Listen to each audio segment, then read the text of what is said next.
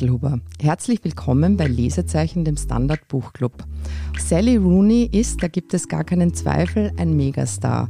Dieses irische Wunderkind in Sachen Literatur hat 2017 mit Conversations with Friends, also Gespräche mit Freunden, debütiert und 2018 dann gleich ihren zweiten Roman Normal People nachgelegt der bereits, das kennen vielleicht auch die, die weniger Bücher lesen, sondern mehr Serien schauen. Das wurde verfilmt in einer zwölfteiligen TV-Serie und ist im April 2020 ausgestrahlt worden. Schöne neue Welt, wo bist du, ist nun ihr dritter Roman, der jetzt im September 2021 erschienen ist. Ganz kurz und mehr verraten wir noch nicht. Es geht um vier junge Menschen um die 30 Alice, Felix, Eileen und Simon, durchaus aus verschiedenen Milieus, aber dazu kommen wir dann später noch. Und es geht eigentlich, kann man sagen, ausschließlich darum, wie die Beziehungen untereinander sich entwickeln. In Rooneys Romanen wird nicht nur das Erwachsenwerden in einer immer komplexer werdenden Welt verhandelt, Sie beschreibt auch, und das macht durchaus auch ihr junges Werk aus, jede Menge Intimität und Sex zwischen den Protagonistinnen. Auch deshalb, aber nicht nur deshalb, habe ich heute Ela Angerer zu unserem Lesezeichen-Podcast eingeladen. Die Fotografin und Autorin schreibt für den Standard, für das Ronda eben schon eine ganze Weile lang die Kolumne Lustprinzip. Und nicht nur das. Als Schriftstellerin hat Ela Angerer 2014 mit Bis ich 21 war und 2016 mit Die Nacht prahlt mit Kometen zwei tolle Romane vorgelegt warum ich mich zusätzlich freue, dass sie heute hier ist.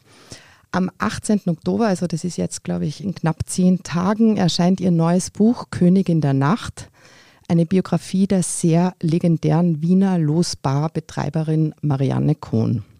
Liebe Ela, wir sind schon sehr gespannt und ich freue mich sehr, dass du heute hier bei uns bist. Hallo, hallo Mia. So, jetzt gehen wir gleich in dieses eh viel besprochene Buch von der Kritik. Wie gesagt, also Sally Rooney ist ja wirklich ein absoluter Star. Kann es sein, dass du auf meine Anfrage, als ich dich hier für das Lesezeichen eingeladen habe, diesen neuen Sally Rooney Roman zu besprechen, nicht mit purer Begeisterung reagiert hast? Und wenn das stimmt, warum war das so? Ich bin ein bisschen, ich werde immer ein bisschen faul, wenn so Hypes um mich herumgeistern und habe dann gleich gar keine Lust mehr, mich dafür zu interessieren. Und die Sally Rooney, ich habe das natürlich beobachtet, man kam ja nicht an ihr vorbei seit ihrem ersten Roman. Ich habe gesehen, das ist ein irres Phänomen. Aber alle reden drüber, aber ja, genau, nicht jeder will es lesen. Genau, ich dachte mir, oh Gott, das ist jetzt wieder so ein Wunderkind und wer weiß, ob das was kann und ich habe Besseres zu tun. Ja, das war mal zuerst meine Einstellung. Darum war ich dann aber sehr froh, dass es jetzt einen Grund gibt, dass ich mich doch damit beschäftigen muss. Und ich habe dann ganz brav mit dem ersten Buch zuerst begonnen, weil ich ja auch die Entwicklung sehen wollte, mit Gesprächen mit Freunden und muss sagen, das hat mir die Schuhe ausgezogen und hat mich nachhaltig beeinflusst, berührt und verändert. Und ich weiß jetzt genau, warum das so ein Erfolg ist und es ist zu Recht so ein mhm. Erfolg. Ja. Sehr schön. Wenn wir jetzt eben nochmal für die Leser von Schöne Welt, wo bist du, zusammenfassen wollen, worum es geht. Es gibt vier Protagonisten, zwei beste Freundinnen, die Alice und die Eileen. Und die Alice lernt den Felix kennen und fängt mit ihm eine Beziehung an, zuerst sehr holprig.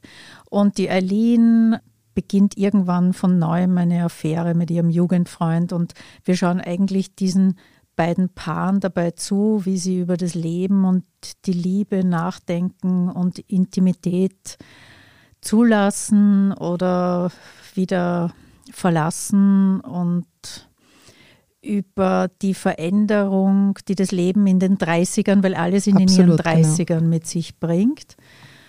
Also der Plot ist jetzt nicht so wahnsinnig spannend, aber es ist genug Gerüst da. Die Alice ist also diese Starschriftstellerin, die sich aufs Land zurückzieht und die Eileen arbeitet, glaube ich, bei irgendeinem Literaturverlag. Und der Freund von der Alice, der Felix, ist ein Backelschupfer in, in einem Lagerhaus. In einem oder? Lagerhaus. Ja, Warehouse, ja. Und dieser Simon arbeitet für eine nicht näher bezeichnete politische Partei. Aber während die sich miteinander auseinandersetzen, geht es eigentlich die ganze Zeit um Beziehungen, um Sex, um Freundschaft. Es geht auch sehr viel um die soziale Klasse und letztlich immer auch um Einsamkeit und ja. wie man der entkommt. Das waren jetzt schon viel mehr als drei, vier Sätze. Aber nein, nein, das passt total. Genau, jetzt gleich zu dem nächsten großen Komplex dieses Romans. Du hast ja schon gesagt, die Figur der Alice, die trägt ganz eindeutig autobiografische Züge von Sally Rooney selber, also 29-jährige, äußerst erfolgreiche Schriftstellerin, die eben nach einem Nervenzusammenbruch, so viel können wir auch schon sagen, in einem Haus in einem kleinen Ort an der irischen Küste lebt. Ich mache jetzt zum ersten Mal in Lesezeichen was, worum mich manchmal Zuhörerinnen bitten, nämlich so eine kleine Stelle aus dem Roman vorzutragen, damit man da so ein bisschen eine Ahnung kriegt. Sie schreibt da in Kapitel 6 am Beginn, ich frage mich jeden Tag, warum mein Leben so geworden ist. Ich begreife nicht, warum ich das ertragen muss, dass man Artikel über mich schreibt und dass ich Fotos von mir im Internet sehe, dass ich Kommentare über mich lese. Wenn ich es so hinschreibe, denke ich, ist das alles? Na und. Aber Tatsache ist, obwohl es nichts ist, macht es mich unglücklich und ich will nicht so leben. Als ich das erste Buch abgegeben habe, wollte ich einfach nur genug Geld verdienen, um das nächste fertig schreiben zu können. Ich habe nie behauptet, ich wäre ein psychologisch stabiler Mensch, der ausufernde öffentliche Recherchen über seine Person und seine Erziehung erträgt. Leute, die berühmt werden wollen, ich meine Leute, die vom Ruhm kosten und dann immer mehr davon wollen, sind ernsthaft psychisch krank. Das glaube ich wirklich. Und so weiter und so fort. Sie beschreibt es richtig heftig. Jetzt meine Frage an dich, Ela. Findest du es legitim, sich da als Schriftstellerin quasi selbst tatsächlich so in einen Roman einzubringen, wie Sally Rooney das macht in dieser Figur der Alice? Ich finde unbedingt, und wie sie das macht, ist sehr mutig. Also diese Stelle jetzt aus dem Zusammenhang gerissen, klingt wehleidiger, als sie das dann letztlich tut in dem Roman, die Auseinandersetzung damit. Ich finde es irrsinnig toll, dass sie das transparent macht und nicht so tut, als wäre nichts passiert, weil ihr ganzes Leben hat sich verändert. Sie mhm. ist jetzt einfach reich, jeder ihrer Schritte wird beobachtet, jede ihrer Aussagen. Sie kann ja nicht mehr dorthin zurück, von wo sie vor ihrem ersten Roman gestartet ist. Und insofern, ich finde es immer interessanter, wenn Leute das transparent machen, welche Stimme da eigentlich schreibt und wo die mhm. gerade steht. Und sie sagt uns, wo sie steht. Und das Tolle ist zum Beispiel am Anfang von Schöne Welt, wo bist du? Sie stellt ein Zitat am Anfang des Romans von der Natalia Ginsburg. Mhm. Ich habe ehrlich gesagt noch nie von der gelesen. Aber das Zitat ist gut und sagt viel über die Autorin aus. Das endet so, dass diese Ginsberg über ihren Beruf sagt, ich bin eine ganz kleine Schriftstellerin, aber es kümmert mich nicht mhm. weiter. Also mhm. ich weiß, dass ich irgendwie keine große Schriftstellerin mhm. bin, aber es ist mir wurscht, ich schreibe trotzdem. Mhm. Und das finde ich schon einmal recht toll, dass sie überhaupt keinen Anspruch hat. Ja. Bei Sally Rooney ist es auch so, also es ging zumindest mir beim Lesen so, dass die Frauen sind schon, also diese beide Frauen, Alice und Eileen, sind eindeutig diese Handlungsträgerinnen der Geschichte. Sie schreiben sich auch, wenn sie nicht Zeit miteinander verbringen, immer diese sehr ausführlichen Briefe. Also das fand ich schon ganz realistisch, habe ich auch zu Zeiten, wo ich noch mehr Zeit gehabt habe, also eben zum Beispiel in den späten 20ern ganz exzessiv gemacht. Also die schreiben sich diese Briefe. Jetzt gleich, hat dir das als literarisches Mittel gefallen? Da wird ja ganz viel verhandelt. Es sind Briefe, aber mhm. in E-Mail-Form mhm. und oft sind es auch Textnachrichten. Mhm. Und da finde ich, es ist ein total adäquates Stilmittel für unsere Zeit, weil nicht einmal mehr der James Bond kommt aus, in dem über die Filmszenen ständig irgendwelche Textnachrichten oder so Messages geblendet werden. Also das heißt, wir leben ja auch mhm. tatsächlich mhm. alle so, dass wir uns ständig irgendwas hin und her schicken, während wir unser Leben managen. Und insofern finde ich es total modern und richtig, mhm. weil wir haben ja alle gar nicht die Zeit, dass wir uns jeden Tag auf einen Kaffee treffen. Das ist unsere Art, uns mhm. auf einen Kaffee zu treffen mhm, heutzutage. Das stimmt, das stimmt. Es wird ja da wahnsinnig viel verhandelt, also Kapitalismus, Klimawandel, glaube ich, Minderheiten. Ich habe mir sogar rausgeschrieben, der Zusammenbruch der späten Bronzezeit, was sich dann auch in den... Das ist aber ziemlich toll. Das ist ein toller das Verschwinden Abschnitt. einer genau. Schrift. Genau, absolut, ja. absolut. Jetzt noch kurz zu Felix und Simon. Bleiben das für dich so männliche Randfiguren oder gab es da bei dir auch eine Art von Identifikationspotenzial? Also ich habe darüber nachgedacht und es ist ja schon in ihrem ersten Buch so, dass da zwei sehr prägnante Männerfiguren vorkommen, aber natürlich nicht die Hauptdarsteller sind des Plots. Sie sind vielleicht Randfiguren, aber es sind doch sehr starke Figuren, weil beide, sowohl dieser Felix als auch der Simon, diesen beiden Frauen ja immer wieder auch zeigen, wie kompliziert und unlogisch sie sich oft verhalten und wie schwer sich diese Männer damit tun, diese Frauen zu lesen. Also sie machen das nicht auf eine vorwurfsvolle Art oder machen diese Frauen runter. Sie versuchen es sehr respektvoll darzustellen, aber sie sind sehr gute Spiegel dieser beiden Frauen. Mhm. Und ist ja auch von einer Frau geschrieben. Nein. ja, das genau. stimmt. Und gleichzeitig finde ich doch, dass die Rooney offensichtlich ein großes Einfühlungsvermögen in Menschen allgemein hat, weil man spürt diese beiden Männer trotzdem und man verspürt auch deren Verwirrung und deren Suche und deren Ratlosigkeit.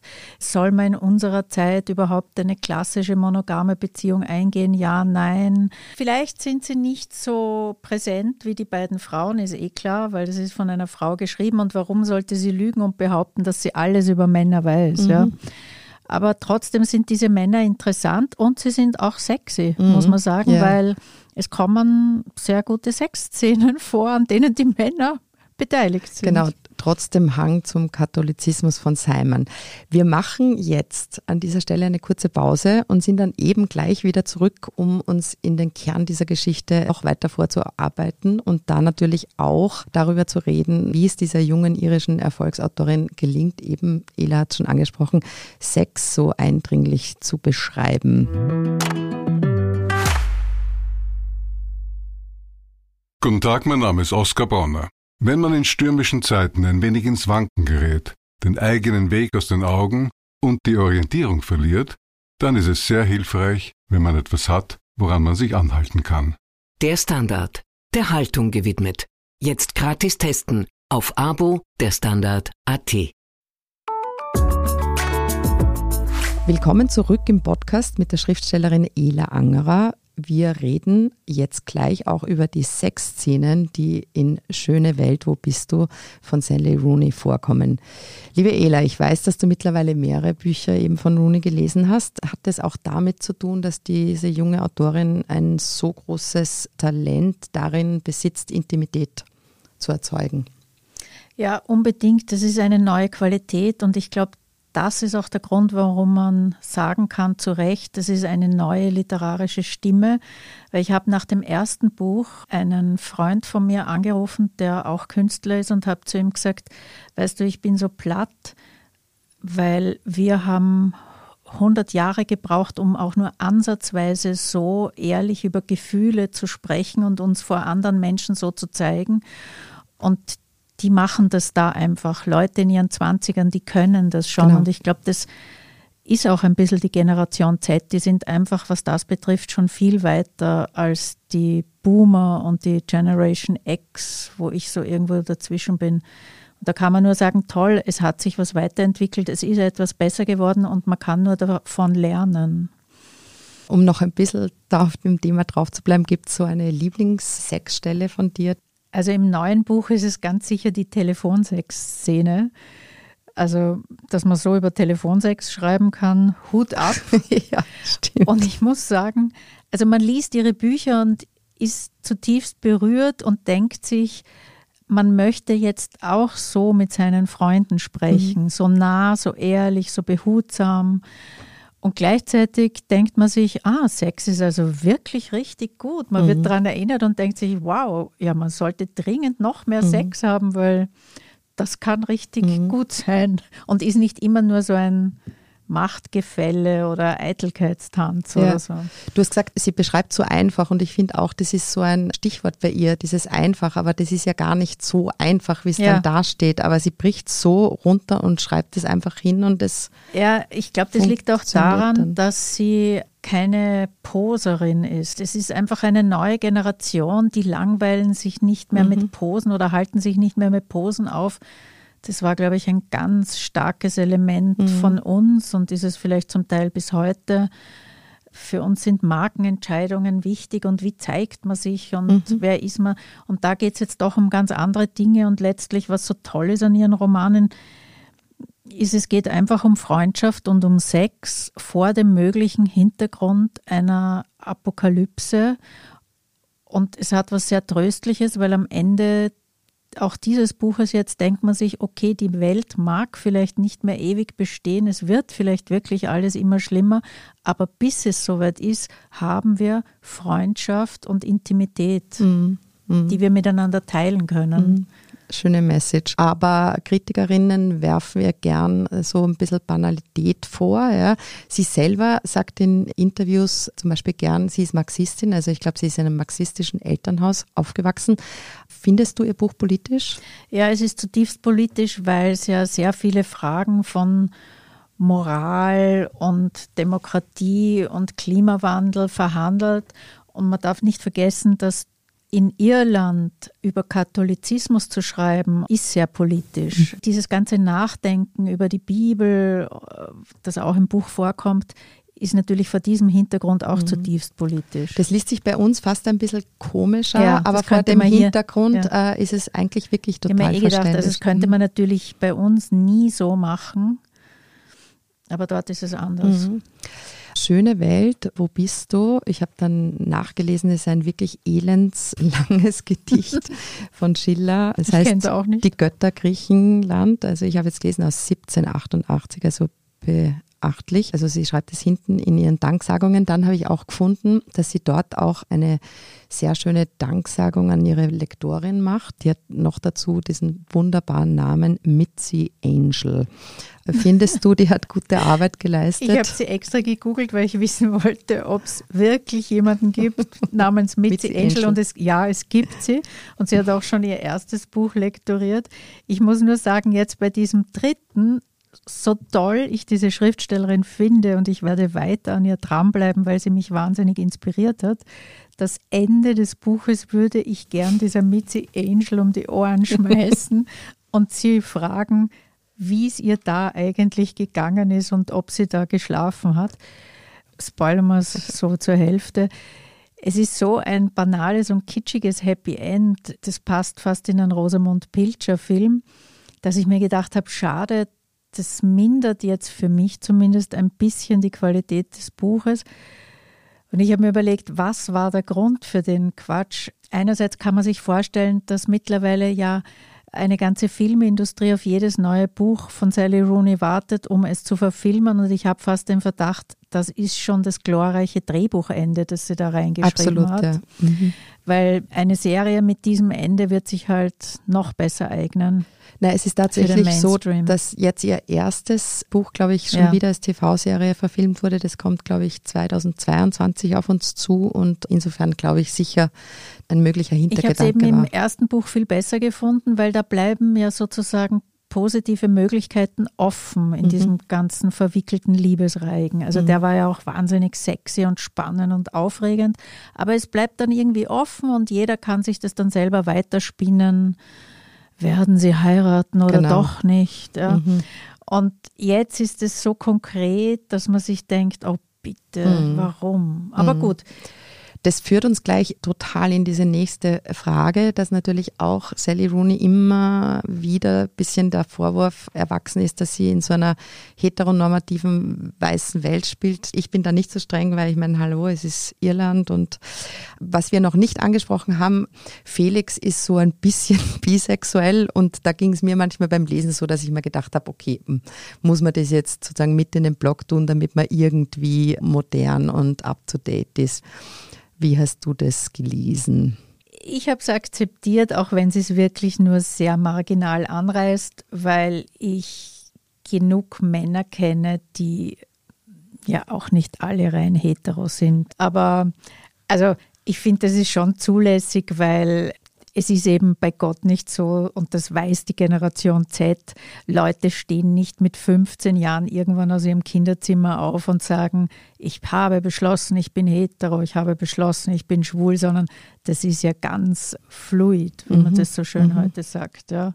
Das war es bei uns auch, aber wir haben uns noch dafür geniert und haben es verheimlicht. Mhm. Jetzt ist ja das zum Glück anders. Also das finde ich schon okay. Und ich finde, man wirft ja der Autorin sehr viel vor und es gibt Kritiker, die sie hassen. Ja, und das ist auch lustig zu lesen. Warum? Weil immerhin ging es im ersten Roman um ein lesbisches Liebespärchen, das sich dann verwickelt mit einem älteren heterosexuellen Pärchen.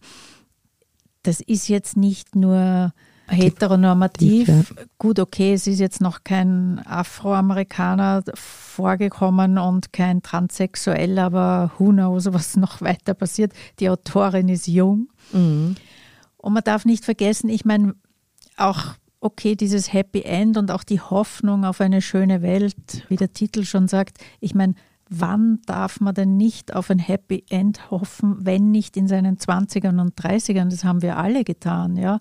Damals wollte man unbedingt für sein Leben ein Happy End haben. In den 40ern war man dann wütend, dass es nicht eingetreten ist und in den 50ern hoffentlich so weit, dass man das ganz witzig mhm. fand, dass es nicht passiert ist. Mhm weil bis dahin dafür andere spannende Dinge eingetreten sind. Genau aus dem Grund, ich meine, wir sind ja eindeutig nimmer die Generation Sally Rooney. Wirst du es irgendjemandem ans Herz legen zu lesen? Ja, ich habe es ehrlich gesagt schon sehr vielen Leuten ans Herz gelegt, weil es schon jetzt für meine Generation, sage ich mal, also meine Freunde sind so 45 aufwärts, ich bin schon Mitte 50.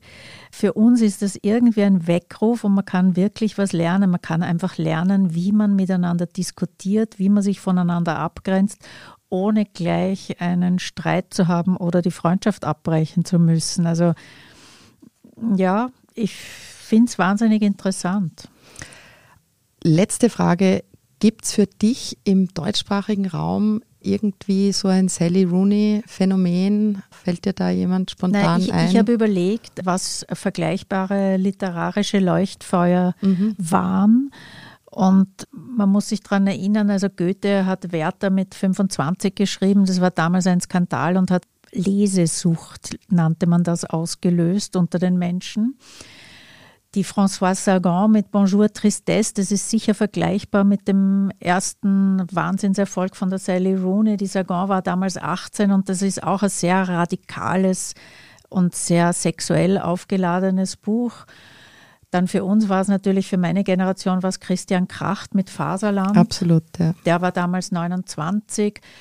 Und dann war Benjamin von Stuttgart-Barre mit Soloalbum und dann irgendwann Brad Easton Ellis mit Unter Null und American Psycho. Was jetzt die Sally Rooney davon unterscheidet, und das finde ich so interessant, ist, also meine Heroes aus meiner Zeit, Brad Easton Ellis, Christian Kracht, Stuttgart-Barre, das war diese wahnsinnige Coolness. Wir wollten alle um jeden Preis irrsinnig cool sein. Und da ist ja damals auch nicht wahnsinnig viel passiert zum Beispiel in dem Roman vom Kracht. Bei Brad Easton Ellis schon, aber das war wieder aus anderen Gründen ein Schocker. Und das ist jetzt anders und das ist eben eine neue Qualität. Man muss, um irgendwie über die Welt nachzudenken, nicht mehr diese Pose des Unberührbaren mhm. einnehmen ich glaube, das ist schon ganz gut. Wenn wir noch ein bisschen Zeit haben, dann würde ich heute noch schließen mit einem Tipp von Sally Rooney. Den habe ich mal rausgesucht und noch einmal kurz was vorlesen aus den hinteren Seiten des Romans, weil sie ja so wahnsinnig hadert mit ihrem Erfolg und ich mische da jetzt diese literarische Figur und die Sally Rooney. Sie schreibt da, ich habe viel über Stress in der medizinischen Literatur nachgelesen. Man scheint sich darin einig zu sein, dass er für die Gesundheit ebenso schlecht ist wie Rauchen. Und ab einem bestimmten Punkt sind schwere gesundheitliche Folgen praktisch garantiert. Liebe Ela, ich hoffe, das war heute einigermaßen entspannend bei uns. Danke, dass du hier warst und viel Erfolg mit Königin der Nacht. Ja, danke. Ja, schön bei euch zu sein. Liebes Publikum, das nächste Lesezeichen gibt es am 22.10. Wer Lesezeichen nicht verpassen will, abonniert uns bei Apple Podcasts oder Spotify. Und wie immer, wenn der Podcast gefallen hat, freuen wir uns sehr über eine 5-Sterne-Bewertung. Ich sage heute Danke fürs Zuhören. Bis zum nächsten Mal.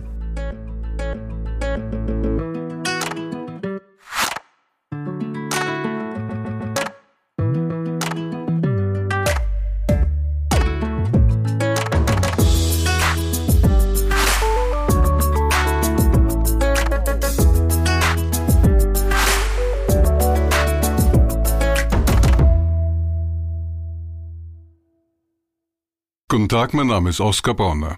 Wenn man in stürmischen Zeiten ein wenig ins Wanken gerät, den eigenen Weg aus den Augen und die Orientierung verliert, dann ist es sehr hilfreich, wenn man etwas hat, woran man sich anhalten kann.